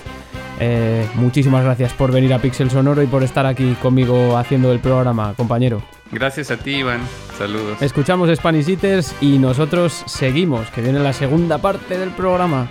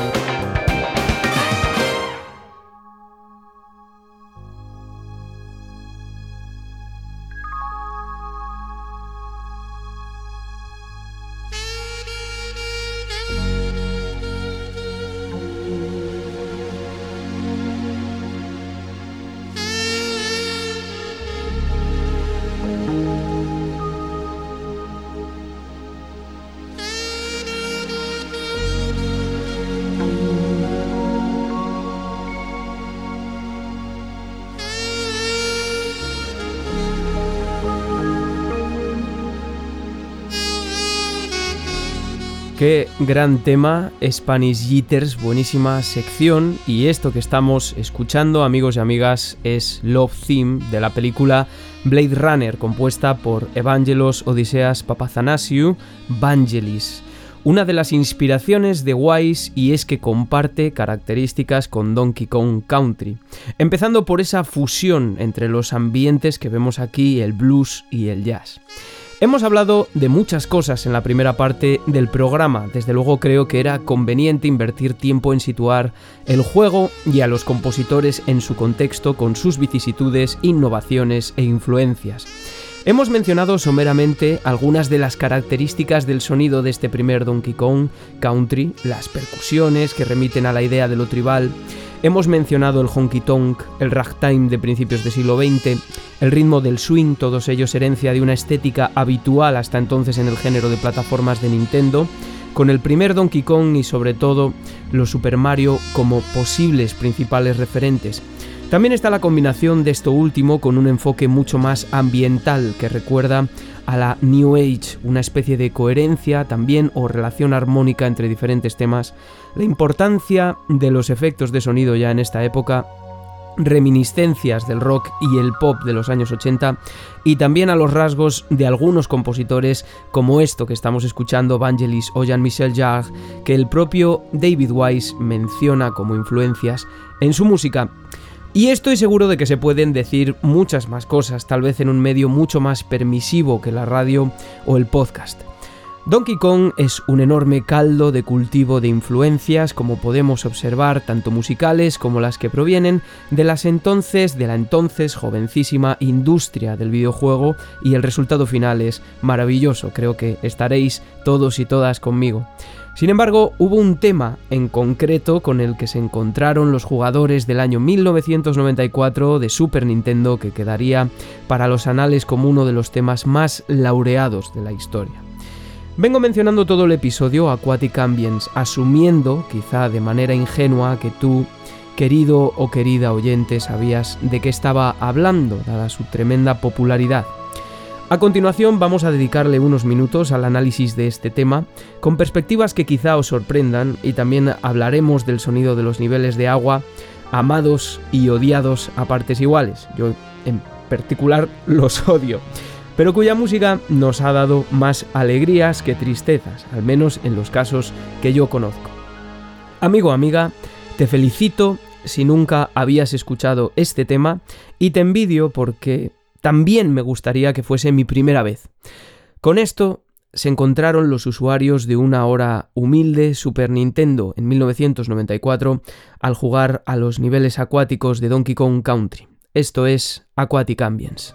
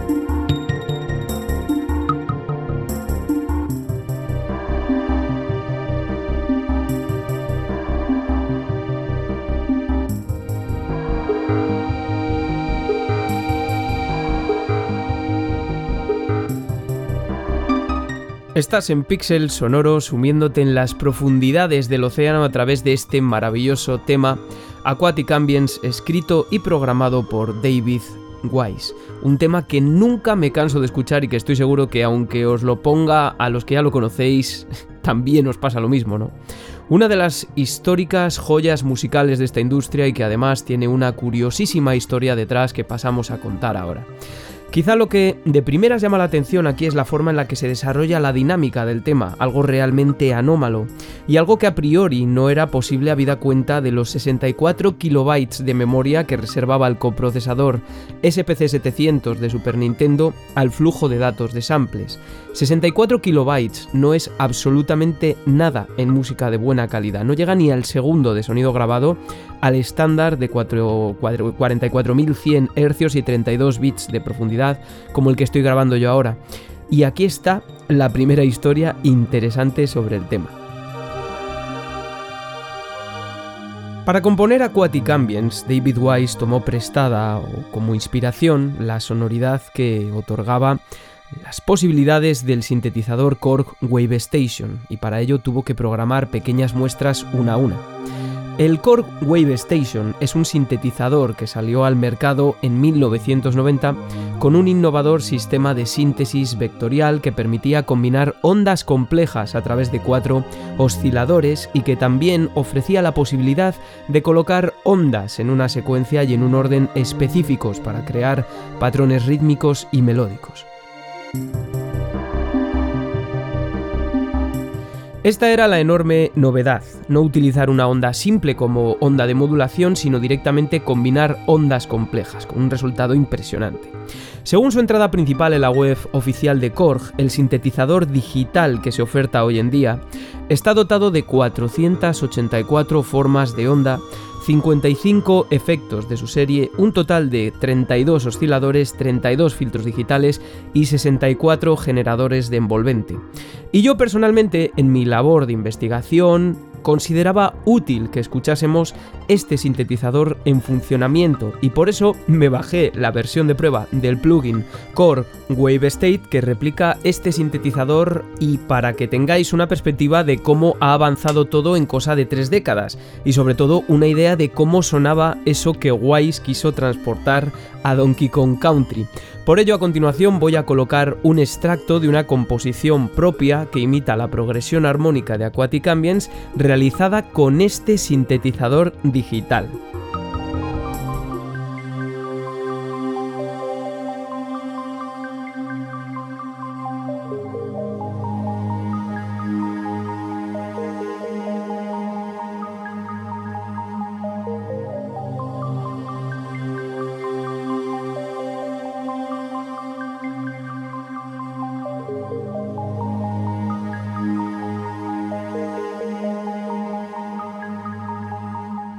Bueno, como podéis apreciar, suena increíble. Nos vamos a quedar con este ambiente, de hecho. Suena brutal y lo mejor es que se hace pulsando unas pocas teclas.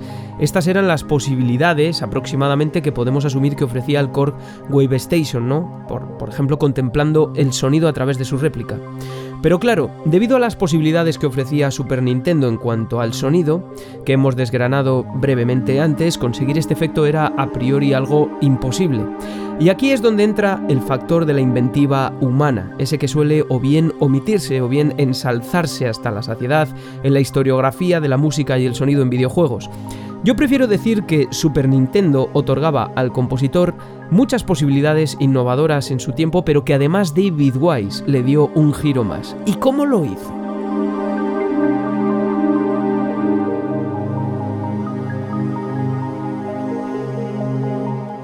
Bueno, es que es alucinante, ¿no? Bueno, el sonido de las pantallas de agua de Donkey Kong Country es tan inusual porque realmente es el resultado de un proceso minucioso y artesano de colocación de pequeños granos a diferentes volúmenes. El tipo de composición que planteó Wise aquí es parecido a lo que llamaríamos composición granular, esto es, tomar una muestra de audio y dividirla en muchas partes muy pequeñas a las que poder aplicar diferentes valores paramétricos. Según especifican las ya mencionadas Natasha Patterson y Fiunala Conway, estas muestras habitualmente rondan valores de entre 1 y 50 milisegundos, o sea, imaginaos, es muy poquitito. No creo que ese fuese el caso, aunque sabemos que a Wise le tomó varias semanas programar estas muestras, una a una, a mano, en un tracker, presumiblemente para poder lograr ese efecto de expansión. Pero lo que se obtuvo es algo inaudito en la historia de la música de Super Nintendo por aquel entonces y seguramente una de las más transgresoras que se había conseguido hasta entonces en consolas de sobremesa con sonido programado.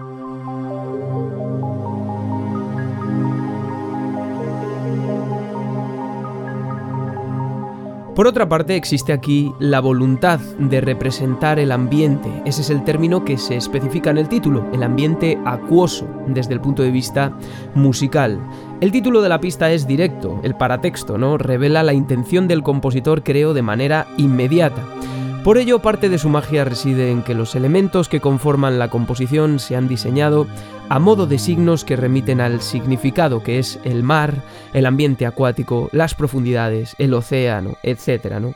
Estos son, por ejemplo, el tratamiento de la armonía que se fundamenta en el entrelazamiento de acordes súper densos. Por ejemplo, ¿no? tenemos una progresión Do menor con novena, La bemol mayor con séptima y con la undécima aumentada añadida, eh, Fa menor con undécima y luego un acorde suspendido de nuevo en Si bemol mayor, ¿no?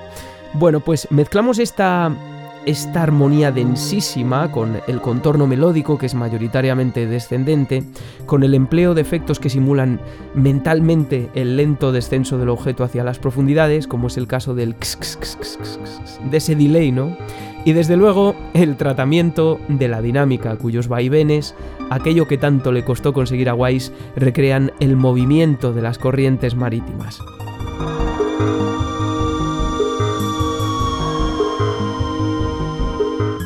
La densidad de los acordes es palpable, es importante porque nos remiten automáticamente a un gran espacio y la forma en la que se enlazan con el medio acuático o con la concepción que nosotros tenemos del medio acuático, porque sabéis que las ondas de sonido no se comportan igual en el agua que en el aire, sino mucho más rápido. Entonces a lo mejor muchos de estos efectos no tienen mucho sentido, pero sí para nosotros porque los entendemos así. Los valores largos permanecen mientras que lo que cambia es la melodía, que es lo que completa ese acorde, pero también realmente no tenemos demasiada percepción de que exista ese movimiento armónico, cambia únicamente el bajo entre toda esta marea de sonidos, por ejemplo.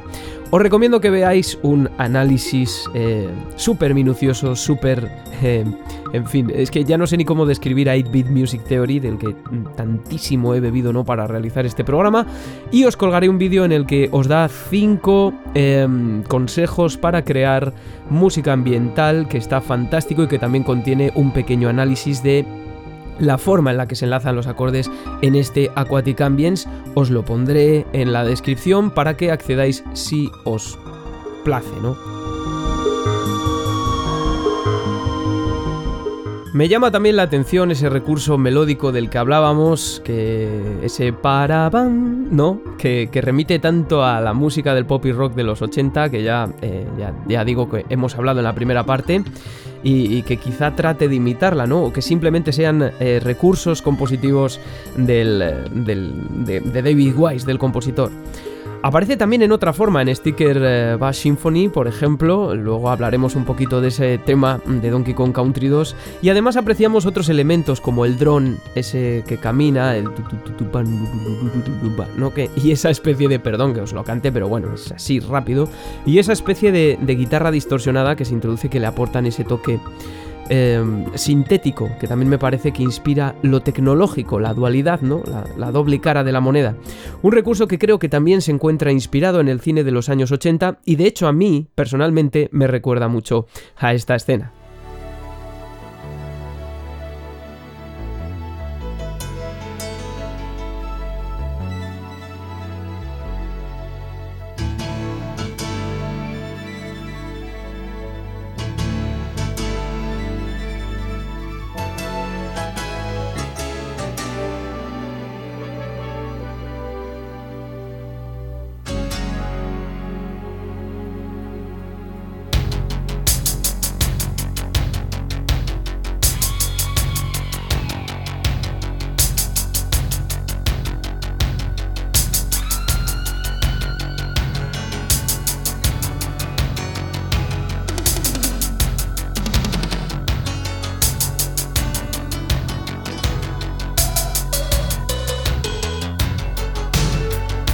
Es eh, en, definitiva una comparación un poco estúpida a priori, pero en esta escena de entrenamiento de Rocky 4 de Vince Dicola apreciamos estos elementos y muy importante, el que la haya visto lo sabe, la confrontación entre la tecnología y la naturaleza que creo que es algo que se aprecia en todo Donkey Kong Country y también en la música. Desde luego, Wise no fue el primero en acercarse a los niveles acuáticos desde esta perspectiva. En un caso análogo, por poner un ejemplo de un tratamiento similar, un mítico compositor español, César Astudillo, también conocido como Gominolas, retrataba el ambiente marino en el videojuego de Toposoft Titanic del año 1988, con clara inspiración en el célebre canon de Pachelbel y encontramos elementos similares a los que escuchamos en Aquatic Ambience.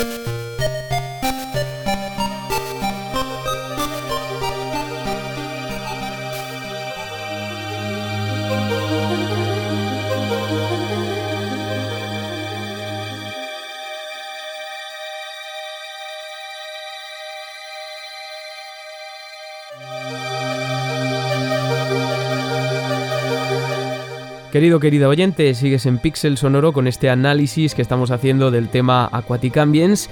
Y eh, ahora mismo tenemos de fondo una de esas versiones remasterizadas que circulan por YouTube. Hay muchísimas de Donkey Kong eh, Country, en este caso de Aquatic Ambience, lógicamente.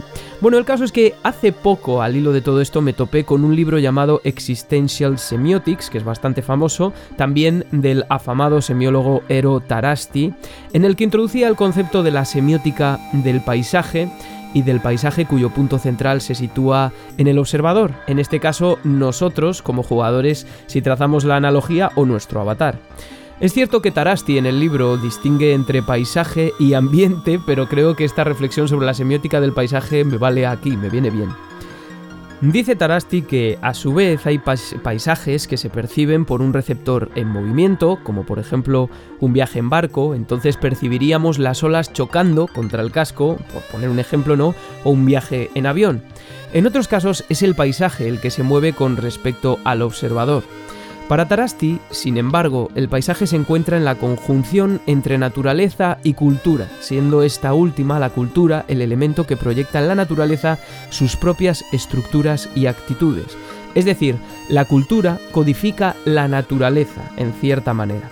El paisaje, por tanto, es la humanización de la naturaleza y su transformación en cultura. Y este proceso se ha plasmado en la pintura con mucha frecuencia y bajo diferentes aproximaciones artísticas. Y por supuesto, podemos trazar una analogía con la música. Este es el caso que nos ocupa. Entonces dice el autor que los paisajes podrían ser representados como tales o que esa representación se le puede añadir un contenido emocional. En este caso, la representación contendría elementos que aluden al paisaje en su forma física, añadiendo otros elementos de tipo emocional que complementan esa descripción y que provienen de la expresión psicológica del paisaje, de la forma en que, por ejemplo, nosotros culturalmente podemos entender que se representan las profundidades del mar a través de la música.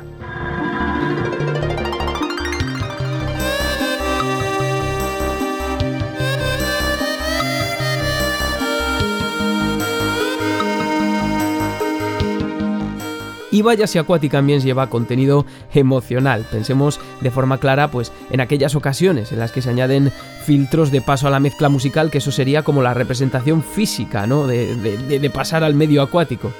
Bueno, el pensamiento de Tarasti es mucho más complejo, pero en resumidas cuentas concibe la expresión musical en su caso como un sistema de modelaje secundario que se conecta con uno primario. El, primer, el primario en este caso sería el signo lingüístico y todas las asociaciones culturales que van aparejadas a él. Por ejemplo, en ambos ejemplos, la armonía era menor, tanto la de David Wise como la de eh, César Astudillo, la armonía era menor, y esto es porque culturalmente nos resulta más apropiado quizá asociar esa armonía a la concepción mental de las profundidades, del fluido, del frío o del azul del agua. Pero ojo, también de otras representaciones que han mediado la imagen mental que tiene el autor de ese paisaje. Estas también influyen, ¿no? La importancia del azul a la hora de retratar medios acuáticos, que es el símbolo internacional de la frialdad y de la tristeza por Dios, pues es muy relevante aquí. Tomemos como ejemplo, por poner un ejemplo así rápido, el tema de agua de Super Mario World.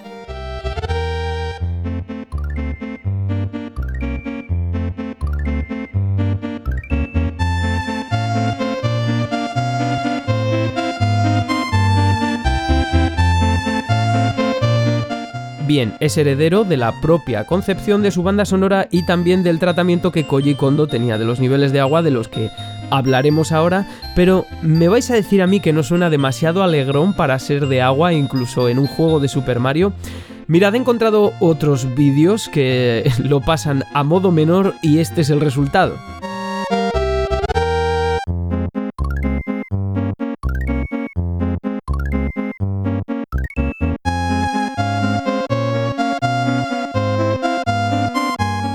Solo se ha cambiado el modo, esta vez es menoris, como que a mí, a mí particularmente me parece que ya va siendo algo como más apropiado para el agua, ¿no? Esto no quiere decir que sea menos apropiado, ¿vale? Os estoy dando mi punto de vista también para haceros reflexionar. Yo os aseguro que me como muchísimo la cabeza con todas estas, estas cosas. Si os dais cuenta, esta perspectiva es totalmente diferente, toda esta de Donkey Kong Country es totalmente diferente a la que Koji Kondo había tenido, ya que estamos con él hasta entonces hacia los niveles acuáticos.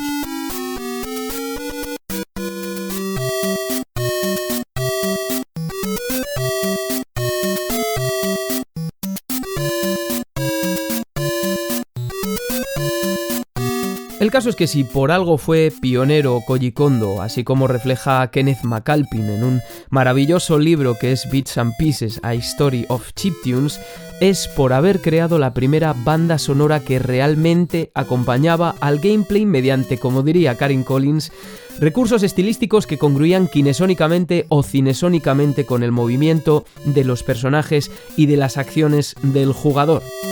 El vals que Koji Kondo creó para los niveles acuáticos del primer Super Mario Bros., que se ha impreso muchísimo en la mentalidad de los jugadores y de los compositores, fue de hecho la primera pieza que compuso enteramente para el juego y aquella por la que se dio cuenta de que la composición debía ser coherente con el movimiento de los personajes por el medio acuoso. Más que coherente yo diría que completar la experiencia jugable. La próxima vez que juguéis a Super Mario, por favor fijaos en que la forma en que los enemigos se mueven por el agua y también la manera en la que lo hace Mario, se produce de forma sincrética con la música. Por otra parte, si avanzamos en el tiempo, podemos observar cómo en Super Mario 64 los niveles de agua, en los niveles se aplican ya algunos de los códigos que encontramos en Donkey Kong Country, con integración dinámica además, porque cada vez que entramos en el agua, la sección de las cuerdas eh, aparecen en la composición a través de lo que algunos denominan reorquestación vertical.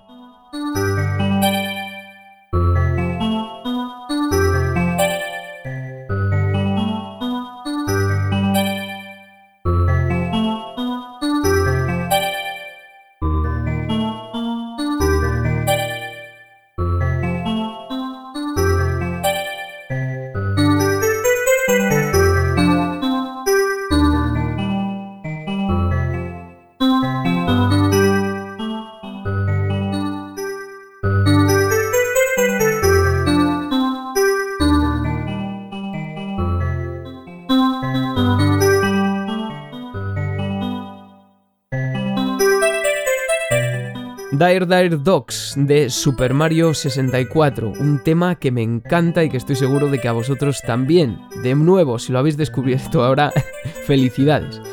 Creo que la posible influencia que pudo tener David Wise en Koji Kondo para la banda sonora de Super Mario 64 podría ser objeto de análisis y debate, ¿por qué no?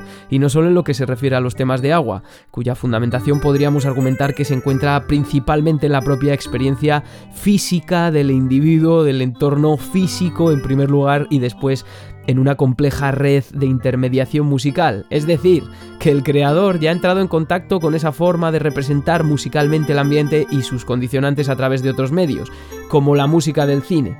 Volviendo a Donkey Kong Country, en mi opinión lo que hizo Wise es olvidarse del personaje que a buen seguro podría haber dado lugar a un tratamiento musical diferente, aunque también tenemos una especie de referencia a este personaje a través de la armónica, ¿no? Bueno, pero el caso es que creo que Wise se olvidó del personaje y pasó a centrarse puramente en la descripción del paisaje, algo que como hemos visto se puede aplicar a muchos de los niveles de Donkey Kong Country.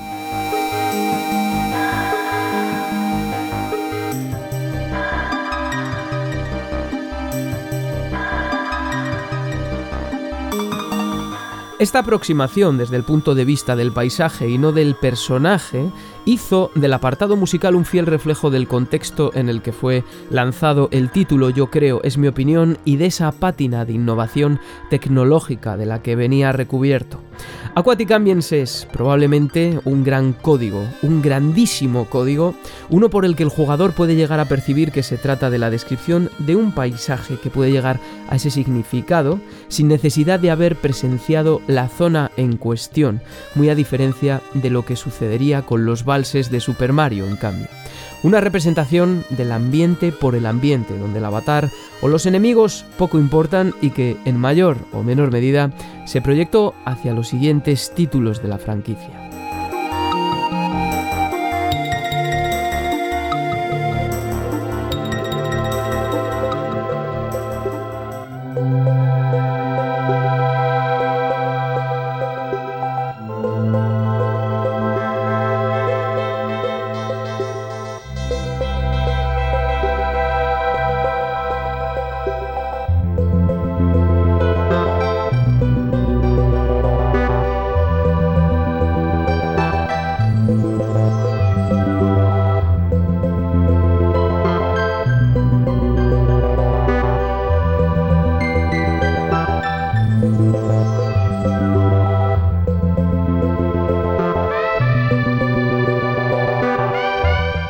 Queridos y queridas oyentes, nos vamos a ir despidiendo con Sticker Brush Symphony, otra de las obras maestras de la saga Donkey Kong Country, David Wise Donkey Kong Country 2, con una fórmula, misma fórmula pero mejorada y un método para transformar la armonía a través de la repetición de estructuras melódicas, ese pa pa pa pa pa que se escucha durante toda la pieza, que también tiene, por cierto, células como las que hemos descrito antes, pero que va expandiendo los acordes cada vez más, ¿no? De forma maravillosa. Si tuviese que describir la zona en la que suena esta pieza en Donkey Kong Country 2, Diddy Kong's Quest, diría que estamos en un paisaje celeste, en contraposición al agua, en medio de una gigantesca maraña de espinos, y solo nos salva un loro que nos sujeta por los hombros. El paisaje en este caso es una especie de cruz de la moneda si lo comparamos con Aquatic Ambience y curiosamente el La menor natural recibe un tratamiento similar, aunque si nos fijamos, por lo general las líneas melódicas o se mantienen estables o su contorno va en aumento y el empleo de filtros también ayuda.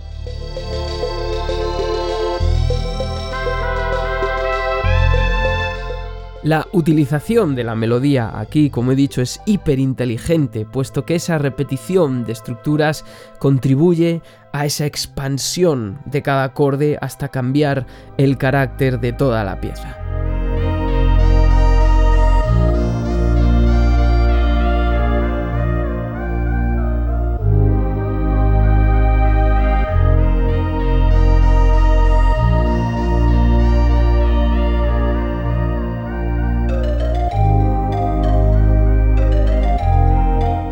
Algo similar a lo que también se aprecia en otro tema de Donkey Kong Country 2, Forest Interlude, que estamos escuchando ahora mismo y que con este sí que nos vamos a despedir, yo os lo prometo, nos ha quedado un programa larguísimo, yo creo, pero súper detallado, con muchos invitados, con un montón de contenido y que qué mejor manera que celebrar la vuelta de Pixel Sonoro que con esto, ¿no? Juego mítico, compositores míticos, invitados de renombre, en fin. Y ahora la nueva despedida de esta temporada.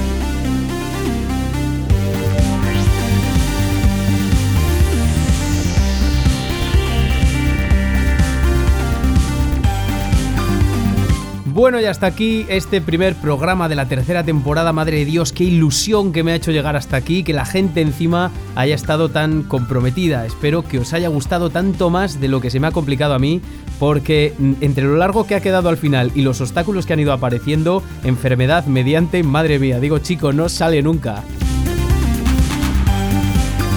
Y bueno, es que me hace especial ilusión despedir los episodios de este año con este track Tricroma Sunset del gran Salvador Fornieles Salvinsky, banda sonora de ese juegazo que es Narita Boy, alucinante, quien además me ha concedido personalmente el permiso para utilizar el tema como canción de despedida. O sea que imaginaos, es que no quepo en mí.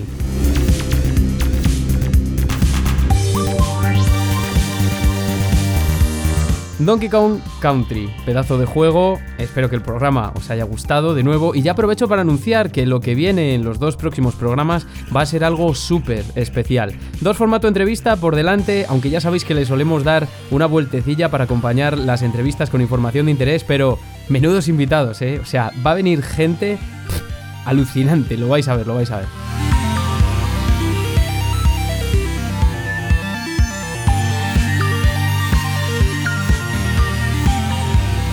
Mil gracias de nuevo a todos y a todas. Me es imposible hoy saludar a nadie en concreto porque han sido verdaderamente muchísimos mensajes con lo de la tercera temporada. Hace nada también he estado anunciándolo con los amigos de la hora de los marcianitos, o sea que ahora hay gente que me está llamando para colaborar y tal, o sea, flipante. Y en algunos eventos súper chulos como uno que hace poco ha organizado aquí mi amigo y oyente Víctor Alonso en Valladolid, que lo hemos pasado increíble. En fin, lo que os quiero decir es que lo que nos espera es bueno, ya iremos diciendo cosas, como siempre. Espero vuestros comentarios, los buenos y los malos en iVoox, Twitter, Facebook o Insta. Tenéis el correo también, pixelsonoropodcast.com y estamos disponibles en un montón de plataformas, también en Spotify y Apple Podcast. También, además, me podéis leer de vez en cuando la revistaza, revistaza GTM Games Tribune, de lo mejor del país, lo mejor según De Buego, de hecho, no lo digo yo, este mes, con un artículo sobre Dead Space que además anticipa programa del futuro. Y ahora, amigos y amigas, con el gran Salvinsky, qué temazo, qué ilusión, no importa el ambiente en el que estéis, con simios con corbata o sin ellos, a todas partes y siempre con música, hasta el siguiente.